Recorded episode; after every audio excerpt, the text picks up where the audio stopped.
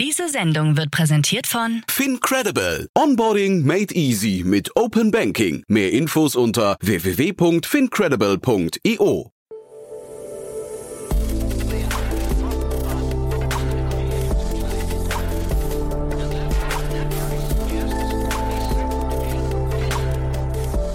Startup Insider Daily. Hallo und herzlich willkommen zurück zu Startup Insider Daily am Mittag. Bei uns ist heute Willi Ruop, CEO und Co-Founder von CNC24. Das ist eine digitale B2B-Beschaffungsplattform, über die individuelle Präzisionsbauteile transparent und effizient gesourced werden können. Hersteller aus 22 Ländern fertigen die mechanischen Komponenten individuell nach Kundenspezifikation für Kunden wie zum Beispiel Siemens, die Deal-Gruppe oder das Max-Planck-Institut. In einer Series A geleitet von Future Industry Ventures sammelt CNC24 8,25 Millionen Euro ein. Alles weitere und mehr gibt es jetzt im Interview. Gleich nach den Verbraucherhinweisen legen wir los. Ich wünsche euch viel Spaß. Werbung. Hi, hier ist Nina, Content Managerin bei Startup Insider. Suchst du deine nächste große berufliche Herausforderung? Dann melde dich bei uns. Wir suchen aktiv nach neuen Teammitgliedern, die Startup Insider zum führenden Informationsmedium der deutschsprachigen Startup-Szene machen wollen. Aktuell suchen wir Sales Manager, Customer Success Manager, Finanzmanager sowie Werkstudenten in den Bereichen Sales, Product und Content. Aber auch wenn keine passende Stelle dabei ist, melde dich trotzdem bei uns. Wir suchen immer nach leidenschaftlichen Menschen, die mit Startup Insider Großes bewegen wollen. Also, um mehr zu erfahren und dich zu bewerben, geh jetzt ganz einfach auf startupinsider.de/slash insider. Startup Insider Daily. Interview. Sehr schön, ja, ich freue mich. Willi Ruob ist hier, der CEO und Co-Founder von CNC24. Hallo Willi. Hallo Jan Thomas, grüße dich, freut mich hier zu sein. Ja, freue mich sehr, dass wir sprechen. Ich hatte neulich ja schon das Vergnügen, mit Olaf Jacobi ausführlich über euch zu sprechen. Der hat euch schon analysiert. Äh, war ein sehr, sehr spannendes Gespräch. Erzähl doch mal für die, die das nicht gehört haben, was ihr macht, vielleicht mal zum Einstieg. Absolut. Wir sind ein Marktplatz für Präzisionsbauteile. CNC24 ähm, ist der wunderschöne Name, .com, wenn man uns im Netz suchen möchte. Ähm, und wir sind eine Plattform, ähm, die es unseren Kunden erlaubt, ihren kompletten Bauteilebedarf aus einer Hand zu sourcen. Wir malen da immer gerne das Bild von Amazon, das kennt man ganz gut aus dem B2C-Bereich. Und genau das Gleiche für den Maschinenbau anzubieten. Das ist unsere Mission, auf der wir unterwegs sind. Ähm, das heißt, die Plattform, auf der der Kunde alles bekommt, was er benötigt benötigt, alle Produktionstechnologien aus einer Hand. Mhm. Ähm, vielleicht muss man dazu einschränkend sein, es ist wirklich B2B. Ne? Ihr seid also in einem, in einem Markt unterwegs, ähm, der, wo ihr euch an Industriekunden primär äh, richtet. Ne? Also es ist jetzt nicht für die Modellbauer zu Hause.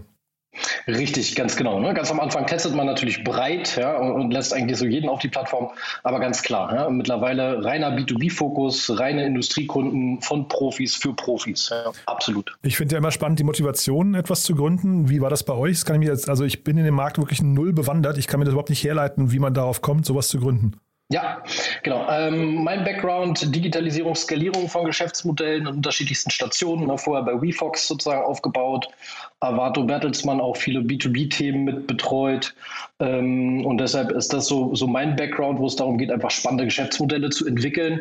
Und die Firma habe ich gegründet mit meinem Freund zusammen, äh, gutem alten äh, Freund äh, Marlon Gerard, ähm, der selber aus der Branche kommt. Ne? Das heißt, er hat selber eigentlich das Business im Kleinen mit seinem Vater vorher schon betrieben, komplett analog in Britzbuko hier in Berlin. Mhm. Ne? Drei Kunden betreut, ganzheitlich und dann ein fertiger Portfolio drumherum, quasi die Kapazität Kapazitäten gemakelt. Und das war dann eigentlich so der Blueprint, wo wir gesagt haben, okay, das, was äh, die beiden in klein machen, lass uns doch mal schauen, ob wir das digitalisieren können.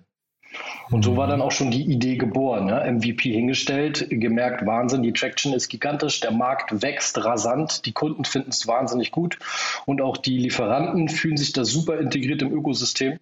Äh, sodass wir gesagt haben, alles klar, perfekt. Ja? Dann bauen wir jetzt einfach die beste Firma, die es gibt, genau in dem Bereich. Ich würde da trotzdem gerne nochmal nachhaken, weil das ist ja ein super spannender Prozess und wahrscheinlich auch viele spannende Learnings drin für andere Gründerinnen und Gründer. Also äh, es gab quasi eine Blaupause, hast du gerade gesagt. Ähm, äh, dein dein äh, alter Freund hat äh, quasi mit seinem Vater zusammen drei Kunden betreut. Das war aber noch nicht das MVP, sondern oder auch äh, eigentlich noch nicht der richtige Proof of Market, sondern die habt ihr quasi dann im nächsten Schritt wahrscheinlich machen müssen. Ne? Wie, wie, wie seid ihr da vorgegangen? Richtig, genau. Das heißt, ähm, wie sind wir vorgegangen? Erstmal ganz klassisch einfach eine Landingpage hingestellt ja, und da haben wir geschaut, okay, was ist denn ein Begriff, der generisch funktioniert, der uns in den Suchmaschinen hilft? Und so sind wir dann auch schon relativ schnell. Ne? Der Name ist Programm zum Namen gekommen, ja, cncteile24.de, so hieß unsere erste Landingpage. Mhm. Die haben wir ins Netz gehievt, Traffic drauf gepumpt ne, und dann einfach mal geschaut, was passiert. Ja. Und da waren wir dann mega überrascht von der Resonanz. Und ähm, das heißt, wir sind da anders gestartet, sage ich ich mal. Das heißt, äh, ein bestehendes Geschäftsmodell ähm, komplett analog aufgebaut zu digitalisieren, haben uns da auch das erste Jahr, was auch wichtig ist, komplett eigenfinanziert, ja, komplett gebootstrapped, weil wir gesagt haben, wir wollen es einfach wirklich wissen ne, und mhm. schauen, können wir die Prozesse so sauber abbilden, dass wir unserem Leitmotiv gerecht werden, ja, wo wir sagen, der Kunde ist König, die Supplier sind der Kaiser. Okay. Und so haben wir von Anfang an das ganze Modell aufgebaut, immer um den Lieferanten rum, ne, dass wir alle Prozesse sauber abgebildet bekommen. Und erst als wir uns da sicher waren, dass das funktioniert und dass wir das auch skalieren können, sind wir dann sozusagen auch den nächsten Step gegangen und haben die ersten Business Angels angesprochen. Mhm. Olaf Jacobi hat mir erklärt, ich äh, wiederhole es jetzt einfach mal und du sagst, ob es stimmt oder nicht, ähm, dass quasi hinterher der, der Endkunde ähm, eigentlich nur mit der, also B2B-Endkunde, dann nur mit der Marke CNC24 zu tun hat. Der kennt eure Supplier eigentlich nicht, ne? Richtig, richtig. Sprich, wir sind Vertragspartner für den Kunden und wir sind Vertragspartner für unsere Lieferanten. Ja. Und es wird aber auch an wichtig. euch geliefert, ne? Richtig, ja. ganz genau. Das ist auch ein großer, großer Unterschied. Ja, da haben wir einfach viel gelernt, natürlich auch im Wettbewerb einfach geschaut, ne, wie man es besser nicht macht. Mhm. Ähm, und natürlich auch auf den eigenen Erfahrungen aufgebaut, wo wir gesagt haben, Qualität ist einfach King. Ja, das muss einfach sein. Kompromisslos Qualität, gute Qualität müssen wir liefern. Mhm. Und das können wir nur gewährleisten, wenn wir den Qualitätsstandard selbst auch ähm, garantieren können, sprich auch die Teile zu 100 Prozent selbst vermessen. Mhm. Deshalb haben wir auch ein eigenes hochmodernes QA-Messzentrum hier in Berlin, wo alle Teile zu uns kommen, vermessen werden und dann an den Kunden erst gehen. Das heißt, das ist tatsächlich, also wollte, wollte ich mich fragen, ich dachte, das kann man sich gar nicht erlauben, weil so eine Vermessung eigentlich zu individuell ist. Da, da, also man hat es ja mit den unterschiedlichen, sehr individuellen Teilen eigentlich zu tun, ne? Absolut, absolut. Und das ist auch genau das, was uns ausmacht, ja? dass wir quasi das Messzentrum haben, was mhm. es erlaubt, alle Teile durchzumessen. Ja? Das heißt, für alle Produktionstechnologien, ja, Frästeile, Drehteile, Blechteile, Laserteile in jeglichen Dimensionen und auch Werkstoffen können wir äh, mit unseren Messgeräten äh, vollautomatisiert vermessen. Was sind denn so die, die Branchen, die am meisten bei euch nachfragen, also kundenseitig? Genau, ähm, geht natürlich auch darum, wo akquirieren wir unsere Kunden, in welchem Bereich. Ja, ganz am Anfang, wie gesagt, war es eher Inbound-Traffic, äh, den wir generiert haben. Und das sind dann wirklich äh, Branchen, also wir sagen immer so schön industrieagnostisch. Ja. Natürlich mhm. gibt es so die klassischen Automotive-Zulieferer, aber dann ist es auch einfach der gute deutsche Mittelstand, äh, über alle Industrien hinweg. Ja. Also es ist dann die Medizintechnik, es ist IoT, es ist der Sondermaschinenbau aus, aus der Ecke kommen wir ja, das ist so unsere, unsere DNA. Ja. Ähm, mhm. Es ist aber auch sozusagen äh, Energie, Chemie, ja. es sind äh, Light Vehicle Components ja, für Elektromobilität, Elektrofahrzeuge, ähm, sodass es eigentlich keine Industrie gibt, die noch nicht bei uns angefragt hat. Und kann man das irgendwie so in, in Anwendungsfälle runterbrechen oder clustern? Kann man dann sagen, also das, zum Teil klingt das so nach Ersatzteilen, die ihr liefert, wo vielleicht einfach das Ersatzteil vergriffen ist oder so eine Spezialanfertigung wäre, dass es günstiger ist, das bei euch zu machen. Dann wahrscheinlich aber auch Prototypen, ne, kann ich mir vorstellen. Also CNC bedeutet ja sehr, sehr präzise ähm, äh, quasi Anfertigung, Maßanfertigung. Gibt's, kann, man, kann man das so irgendwie clustern? Also, oder, oder bin ich schon auf dem Holzweg damit? Ähm, äh, ja und nein. Also sagen wir es mal einfach so. Grundsätzlich geht es darum, mechanische Komponenten werden ja in jeder Branche, egal welches Produkt, ne, was du dir gerade anschaust, ja, ob es jetzt äh, der Kuli ist, der vielleicht bei dir auf dem Schreibtisch liegt, ja, oder äh, das Glas, ne, alles äh, findet irgendwann den Weg über eine Maschine, die das Werkstück produziert, das, das Endprodukt für den Endkunden. Und genau um diese mechanischen Komponenten geht es. Ja. Das heißt, wenn man sich das Bild mal so anschaut, ja, dann sind wir jetzt nicht diejenigen, die das fertige Endprodukt herstellen herstellen, sondern die Maschine, die das Endprodukt fertigt.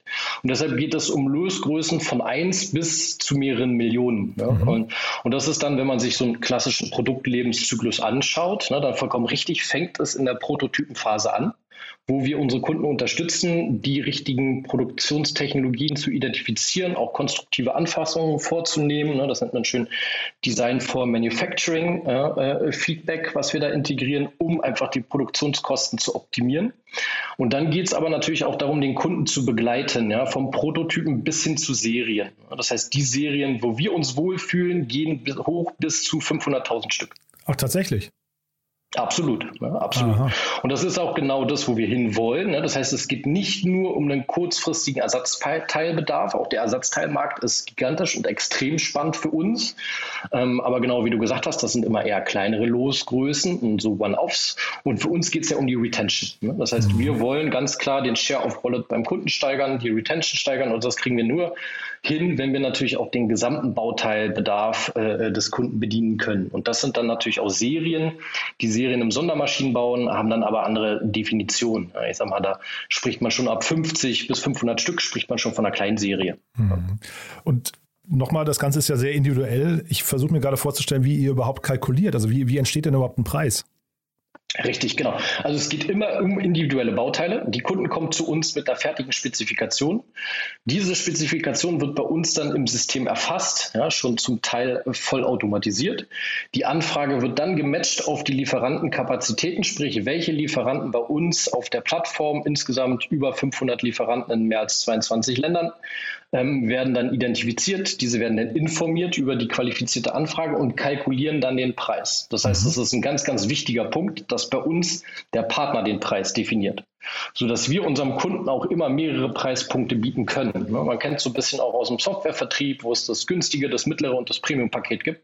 Und die gleichen äh, Optionen haben wir hier auch. Und das ist genau das, was, was uns unterscheidet, ja, dass wir quasi die Möglichkeit haben, dann auch die günstigen Preise aus China an den Kunden weiterzugeben, mhm. ähm, sowie aber auch die ISO-zertifizierten Betriebe aus äh, Süddeutschland sozusagen äh, dürfen ihren Preis abgeben und werden dann auch mit berücksichtigt, mhm. sodass der Kunde Kunde am Ende entscheiden kann, was er sich wünscht. Mhm. Und müsst ihr auch irgendwie in die Beratung äh, gehen? Also zum Beispiel jetzt kommt ein Kunde und sagt, ich hätte gerne das und das Bauteil in einer, ich weiß nicht, 10er Auflage und hätte es gerne in dem und dem Material und dann sagt ihr, nee, nimm doch lieber eine 20er in dem Material, das ist viel günstiger. Äh, sind das so Diskussionen, die ihr führt oder mischt ihr euch da gar nicht ein? Exakt, doch. Also das ist ein ähm, ganz großer Bestandteil dessen, ja. Und das sage ich mal, auch das, was, was uns auszeichnet, ist genau dieser hybride Ansatz, ja? Technologie und persönliche Beratung zu kombinieren. Mhm. Und genau darum geht es, die persönliche Beratung an den richtigen Touchpoints zu ermöglichen. Das heißt, wir glauben daran, dass es einen Stream gibt, der vollautomatisiert funktioniert, wenn aber äh, äh, die Notwendigkeit entsteht, mit dem Kunden nochmal Rücksprache zu halten oder wir Möglichkeiten identifizieren oder der Kunde auch das Gespräch zu uns sucht, dann haben wir hier Experten äh, mit an Bord. Und das heißt, lange Zeit, mittlerweile sind wir knapp 40 Mann. Ne? Ich sage mal, bei den ersten 20 war ich der Einzige nicht vom Fach. Und das ist, glaube ich, mhm. auch ein großer Mehrwert und ein großer Unterschied zu den anderen Plattformen, die man sonst so kennt, dass bei uns können wirklich alle Teile sprechen. Mhm. Das heißt, man hat jetzt nicht irgendeinen Werkstudenten am Telefon, äh, der noch nicht an der Maschine stand und nicht weiß, was es jetzt damit auf sich hat, sondern wir sind in der Lage, den Kunden kompetent zu beraten, von der Anfrage bis hin zur Auslieferung. Mhm. Dann lass uns mal über die Finanzierungsrunde sprechen und äh, ich würde gerne mit einer, äh, sag mal, mit einer vielleicht besonderen Frage starten und zwar finde ich ganz spannend bei dir, also du warst ja selbst bei VFox, hast du gesagt, ne? Und bei, bei dir einer der ersten Business Angels war, glaube ich, der Fabian Wesemann, wenn ich es richtig verstanden habe, ne? Richtig. Ja, ja, also CFO von, von äh, WeFox und Co-Founder. Und äh, war auch neu hier zu Gast. Ein tolles Interview, kann ich auch jedem nur empfehlen, da mal reinzuhören. Aber worum es mir geht, ist eigentlich, vielleicht kannst du mal kurz retrospektiv nochmal sagen, wie trennt man sich denn als Arbeitnehmer am besten von einem Unternehmen? Weil scheinbar hast du da ja was richtig gemacht. Absolut. Also ich glaube, das, das Gute ist immer, wenn es richtig schwer fällt. Ja? Und da hat WeFox natürlich einfach einen Bärenjob gemacht, eine tolle Firma aufzubauen, eine gesunde Unternehmenskultur, wo eigentlich keiner gerne geht. Ne? Und das ist genau, glaube ich, das Ziel.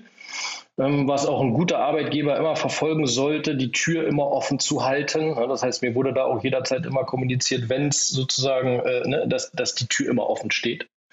Ähm, und äh, der nächste Schritt, am Ende stand der Entschluss natürlich bei mir einfach fest, ja, dass ich gesagt habe, ich habe mich da in ein neues Geschäftsmodell äh, verguckt, sozusagen die Leidenschaft oder das Potenzial erkannt in dem Markt und diese Opportunity, die wir da ergreifen wollten, sodass mir da auch keinerlei Barrieren in den Weg gelegt wurden, sondern ganz im Gegenteil. Ich glaube, das ist auch ganz, ganz wichtig, dass wenn ein Arbeitnehmer sich entscheidet, ähm, eine eigene Firma zu gründen oder einer neuen Idee nachzugehen, ähm, dass man ihn da nicht aufhalten darf. Ne? Das ist, glaube ich, ganz, ganz wichtig, ähm, weil ansonsten kommt er nicht zu seinen persönlichen und beruflichen Zielen und im Zweifel schadet es sonst auch eher der eigenen Unternehmung. Ne? Mhm.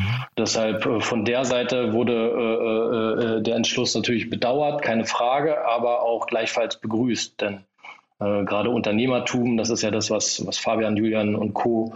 Äh, auszeichnet ähm, und was sie dann natürlich auch nachvollziehen, äh, nachvollziehen konnten. Mhm. Aber ich finde auch gerade hier ist so ein bisschen eine Blaupause vielleicht versteckt ne, für andere, ähm, ich sag mal, Führungspersönlichkeiten, Upper-Level-Management, äh, frühe Mitarbeiter von Startups, die plötzlich sehen, ich würde auch gerne gründen.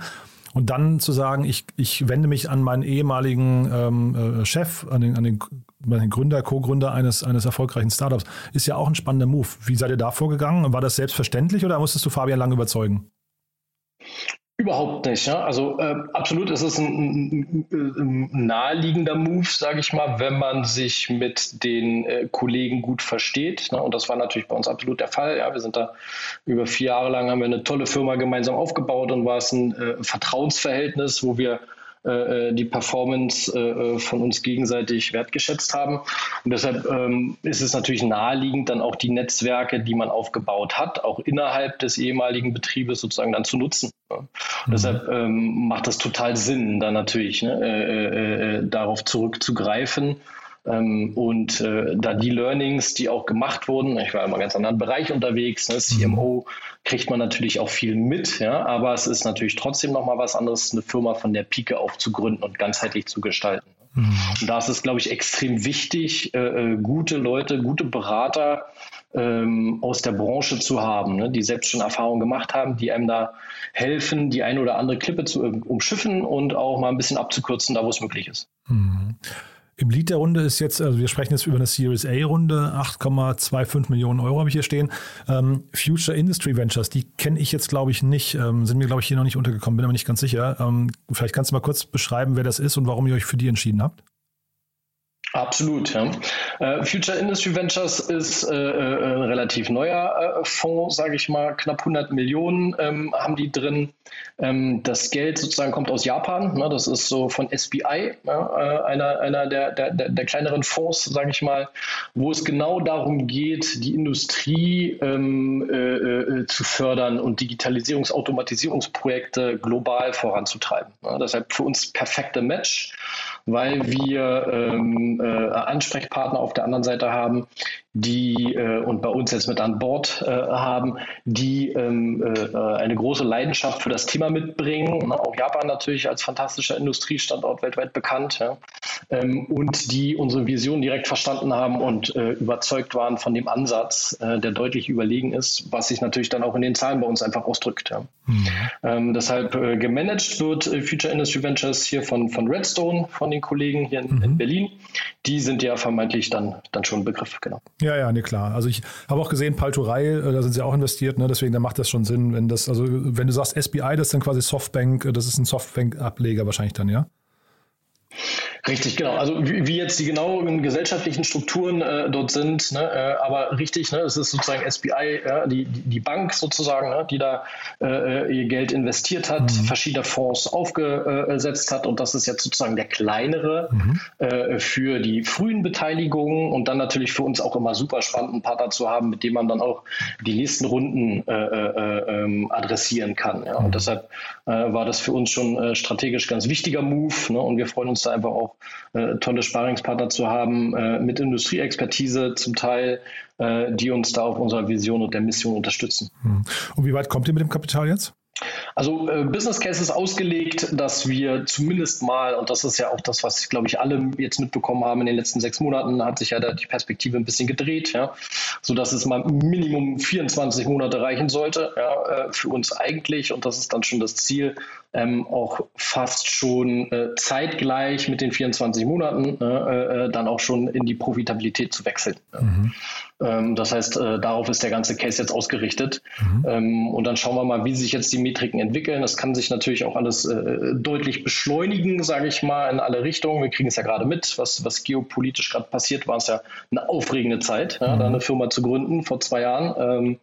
Ähm, aber äh, für uns jetzt ganz genau ne, sind wir auf jeden Fall jetzt safe die nächsten 24 Monate mal äh, Minimum. Mhm. Ja, das war auch ein Thema mit Olaf, glaube ich, ähm, dass wir darüber gesprochen haben, ob euch jetzt quasi diese ganzen Lieferkettenproblematiken, ob die euch eher in die, in die Hände spielen, ja, dass Leute eben, äh, sag mal, eher auf Services wie euch zurückgreifen. Aber du hast ja vorhin auch China erwähnt. Das wiederum spricht ja eigentlich dafür, dass diese Lieferketten und, und möglicherweise auch langen Transportwege, die jetzt gerade da passieren und auch teuren Transportwege vor allem, ne, Container sind ja unglaublich teuer geworden, dass das eher wieder nicht für euer Modell spricht. Also wie würdest du sagen, seid ihr, also seid ihr, wenn man so sagen darf, Nutznießer von den Umständen gerade? Absolut. Ne? Also das kann man schon ganz klar so sagen. Ne? Also es fing an mit Corona, ne? wo gerade für uns das auch das Thema war, es war der maximale Booster? Äh, der wie auch in vielen anderen Branchen, der Chief Digital Officer gerade im Maschinenbau auch dringend und bitter nötig, ja? dass die Kunden sich mehr online orientiert haben, auch die Fertiger ihre Prozesse digitaler gestalten mussten, ja? was das für uns deutlich einfacher gemacht hat, diese dann auch auf unserem äh, Ökosystem zu integrieren. Ähm, und jetzt natürlich auch äh, äh durch äh, die neuesten geopolitischen Entwicklungen äh, äh, und ich sage mal auch äh, politisch sich verändernde Rahmenbedingungen, ne? ob es jetzt äh, leichter Rechtsruck in, in, in, Frankreich ist oder auch der Brexit, merkt man schon, dass sich ähm, global die Lieferketten neu organisieren mit einer gesteigerten Geschwindigkeit. Was unserem Ansatz natürlich maximal zugutekommt, weil die Kunden einfach Alternativen suchen. Und das mhm. ist ja genau das, was wir anbieten. Ne? Das heißt, bei uns kriegt der Kunde auf Knopfdruck Auskunft, wie es bei über 500 Lieferanten mit mehr als äh, 25.000 Maschinen aussieht. Ja, welche Kapazitäten sind jetzt verfügbar? Und das ist genau das, was die Kunden wünschen, diese Flexibilität. Ne? Das heißt, ich kann ausweichen, bringe die Zeit mit und kriege die Teile aus Indien Mhm. Ne, Schiff, äh, Luftfahrt ne, muss man sich dann natürlich nochmal genau angucken. Gerade Logistik ist natürlich ein riesiges Thema, absolut. Mhm. Ja. Aber auch das kriegen wir sehr gut, sehr gut optimiert. Mhm. Ne, oder äh, source ich die Teile aus, aus, aus Deutschland. Ne. Und das sehen wir auch, dass immer mehr Kunden sich natürlich auch mehr zurückorientieren. Und auch da können wir super supporten. Ne. Dann gerade für den Mittelständler, so muss man sich ja einfach vorstellen. Ne, so der gute, gute Mittelständler ist jetzt nicht unbedingt mit der äh, bestaufgestelltesten Einkaufsabteilung der Welt äh, äh ausgestattet. Ja? Und da ist es für ihn natürlich ein maximaler Ent, äh, äh Hebel der Entlastung äh, auf der Transaktionskostenseite, wenn er da ein Portal hat, was ihm quasi die komplette Kommunikation abnimmt im Anfrage-, Auftrags- und Abwicklungsprozess mal zum einen und auch ihm die Möglichkeit gibt, äh auf Knopfdruck ja, Auskunft zu geben, wer jetzt sozusagen für ein dringendes benötigtes Ersatzteil, wie du es gerade schon ansprachst, ja, äh, da jetzt die Teile zu liefern. Ja. Mhm. Deshalb äh, absolut ja, kommen uns die, die letzte Entwicklung, äh, Lieferkettenoptimierung da deutlich zugute. Ist denn das Thema Geschwindigkeit für euch? Ähm, also ich habe gesehen auf eurer Webseite, ihr habt eine Expressfertigung, nennt sich das, glaube ich, äh, innerhalb von 72 Stunden. Ist das ein wichtiger Aspekt und kann man damit so richtig viel Geld verdienen? Also lassen sich Kunden das dann, wenn es eilig ist, nochmal so richtig viel kosten oder ist das eher zu vernachlässigen? Absolut, ja. Also Expressproduktion ist definitiv ein Thema, wo dann der Preis eigentlich keine Rolle spielt. Ne? Es kommt natürlich dann auch immer auf das Einsatzgebiet an, ne? aber bestimmte Pipelines, ja, äh, auch gerade jetzt wieder das Thema Gas natürlich extrem interessant. Mhm. Ja? Äh, wenn da ein Ventil äh, verstopft ist, dann kann es gar nicht schnell genug gehen. Ne? Und dann ähm, steht der Preis auch nicht mehr sozusagen äh, in Relation zum reinen Materialwert. Ja? Deshalb mhm. ist es definitiv ein interessanter Case, der natürlich dann aber auch nochmal deutliche Anforderungen an die Operations hat, mhm. ähm, den wir äh, auch bei uns mit abbilden können. Ne? Muss man aber ganz klar sagen, ne, dass auch da jetzt gerade aktuell das Thema Material, äh, Verfügbarkeiten ne, und Lieferwege, die sich ein bisschen verzögern, ähm, da bekommt auch das Label Express sozusagen eine andere zeitliche Dimension. Und Wenn wir noch vor Corona ja. Mhm. Ja, in, in, 24 Stunden ausliefern konnten, ne, sind wir jetzt dann äh, schnellstenfalls eher in äh, 48 bis 72 Stunden sozusagen beim Kunden. Hm. Ich wollte gerade nur fragen, wie schafft ihr es denn dann eigentlich ähm, bei den Kunden? Also das ist ja ein riesengroßer Markt. Ne? Ich habe hier gesehen, bei, der Webseite steht Aerospace, Automotive, Med Medizin und so weiter. Also ihr habt wirklich sehr, sehr viele Bereiche. Ähm, wie schafft man es denn da bei den, bei den Kunden im kritischen Moment überhaupt äh, sag mal, ins Mindset zu kommen, ins Bewusstsein, dass die eure Marke überhaupt kennen? Richtig, und das ist genau das, was wir jetzt natürlich schaffen müssen. Ne? Das heißt, wir sind jetzt sozusagen waren damit beschäftigt, eine saubere Plattform mit sauberen Prozessen aufzubauen, die skalieren, um einfach nachhaltig und kontinuierlich die beste Qualität der Welt liefern zu können. Ne, das mhm. ist genau das Label Made in Germany, für das wir stehen. Ne, mhm. Quality Assurance Made in Germany. Und das kriegen unsere Kunden. Ne, das heißt, auch die Teile aus China werden gemessen ähm, äh, und voll kontrolliert, sodass es dann am Ende keinen Unterschied macht. Mhm. Ähm, für uns geht es natürlich darum, ähm, jetzt auch äh, äh, im Marketingbereich mehr zu investieren und dann noch bekannter bei den Kunden zu werden. Mhm. Und deshalb für uns ganz, ganz wichtiges Thema natürlich auch Aufbau des äh, Vertriebs- und Account-Management-Teams, ne, um mhm. einfach bei den Kunden so tief verankert zu sein, sodass ich brauche Teile, ich denke sofort an CNC24. Denn das ist ja auch genau unser Anspruch, ne, die erste Marke für Präzisionsbauteile zu werden. Mhm. Heißt aber, ihr sucht auch gerade Mitarbeiter demnach? Absolut. Ja. Okay, in Berlin. Absolut, ja, definitiv. Ja. Mhm. Cool. Dann sind wir mit meinen Fragen eigentlich durch. Ähm, haben wir aus deiner Sicht was Wichtiges vergessen? Ähm, ich glaube, für heute erstmal alles gut, genau. äh, ich glaube, mir fällt jetzt auch noch nicht so richtig was ein. Nö. But there is one more thing. One More Thing wird präsentiert von OMR Reviews. Finde die richtige Software für dein Business. Willi, wirklich sehr, sehr spannend, muss ich sagen. Als letzte Frage dann wie immer, wir haben ja eine Kooperation mit OMR Reviews und bitten deswegen jeden unserer Gäste nochmal einen Tooltip vorzustellen, also ein Lieblingstool, mit dem sie gerne arbeiten oder das sie gerne weiterempfehlen möchten. Und ich bin sehr gespannt, was du mitgebracht hast. Super gerne, genau. Also Tool ist vielleicht fast schon untertrieben, ja, aber wenn ich an, an Tools denke, welche uns das Leben einfacher machen, dann ist es Salesforce. Ne? Salesforce ist bei uns sozusagen die Basis unseres Systems kennengelernt schon bei WeFox. Ja. Damals war es eher noch so eine Hassliebe, äh, die sich jetzt ganz deutlich in die positive Richtung gewandelt hat. Für uns ist es das Tool, was es erlaubt, unsere komplette Wertschöpfungskette sauber zu managen und alle Prozesse äh, äh, extrem genau zu checken. Ähm, deshalb kann ich es nur empfehlen, denn am Ende geht es immer um einen wunderschönen Funnel. Ja. Alles ist ein Vertriebstrichter, wenn man so will. Ja. Und da haben wir die Möglichkeit quasi natürlich mit viel Aufwand und highly customized Salesforce genau an unsere Anforderungen anzupassen. Deshalb äh, kann ich das nur sehr, sehr stark empfehlen. Äh, wenn man quasi ähm, eine saubere, skalierbare Plattform aufbauen möchte, äh, das mit Salesforce zu starten. One More Thing wurde präsentiert von OMR Reviews. Bewerte auch du deine Lieblingssoftware und erhalte einen 15 Euro Amazon-Gutschein unter moin.omr.com/insider. Also Willi, hat mir großen Spaß gemacht. Ganz lieben Dank, dass du da warst. Glückwunsch nochmal zu der Runde und dann würde ich sagen, wir beide bleiben in Kontakt. Wenn es bei euch Neuigkeiten gibt, sag gern Bescheid, ja? Genau so machen wir das. Ich danke dir fürs Gespräch. Werbung Hi, ich bin Paul, Product Manager bei Startup Insider und hier, um dir kurz unser Podcast-Verzeichnis vorzustellen. Mit einer wachsenden Liste von bereits über 10.000 Episoden ist unser Podcast-Verzeichnis die größte Sammlung deutschsprachiger Podcasts rund um die Themen Unternehmertum, Technologie, Digital Marketing und mehr. Nutze jetzt die verschiedenen Filter, um Podcasts zum Beispiel nach ihrem Themenschwerpunkt, Gästen oder Erscheinungsdatum zu sortieren, damit du genau das findest, was dich interessiert. Also, wenn das was für dich ist, dann besuche jetzt ganz einfach unsere Plattform auf startupinsider.de/slash insider. Startup Insider Daily, der tägliche Nachrichtenpodcast der deutschen Startup-Szene.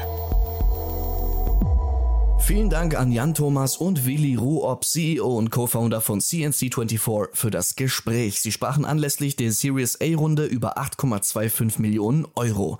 Das war's auch schon mit Startup Insider Daily für heute Mittag. Ich wünsche weiterhin gutes Gelingen und sage Danke fürs Zuhören und bis zum nächsten Mal.